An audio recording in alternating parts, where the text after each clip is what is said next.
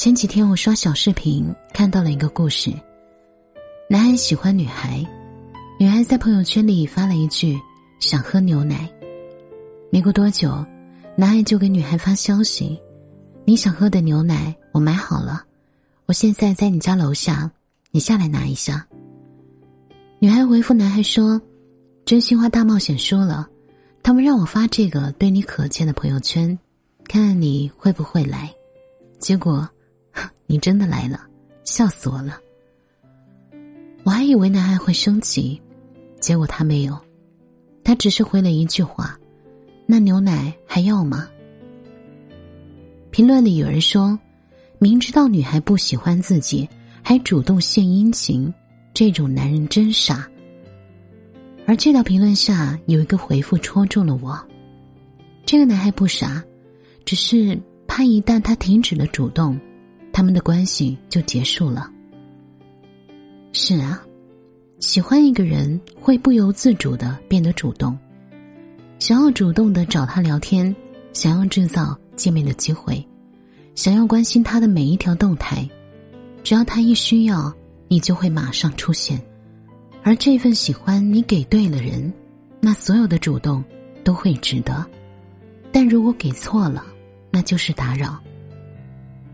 你会找他聊天，他也会回你，但是他不会马上回复，他甚至会故意隔几分钟、半个小时，甚至一天。这个意思你还不懂吗？没有人的手机是不离身的，没有及时回复，只是因为你不重要。聊天的时候不会展开话题，因为不怕你尴尬。他不主动关心你的生活，是对你没有兴趣。不记得你的所有事情，也不在意你的心情，你跟其他异性玩的好还是坏，他都无所谓。所以说，不喜欢你的人，他一定会减少跟你说话的频率和你互动的次数，他不会跟你有过多的接触。当你开始为他的冷淡找借口的时候，其实你已经知道，他不喜欢你。有句话说得好，敲不开的门。一直敲是没有礼貌的，不回应的人一直打扰也会惹人烦的。当你意识到这一点的时候，请停止你的主动，不要让自己的感情变得一再廉价。主动久了也是会累的，会结束的关系，主动再多次，也不过是缓期徒刑。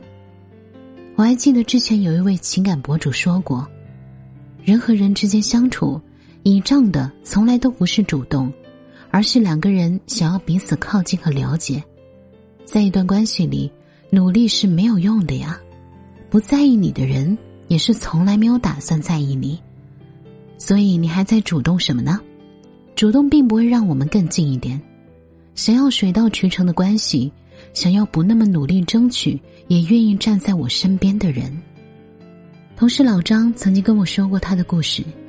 他之前特别喜欢一个女孩，叫小敏。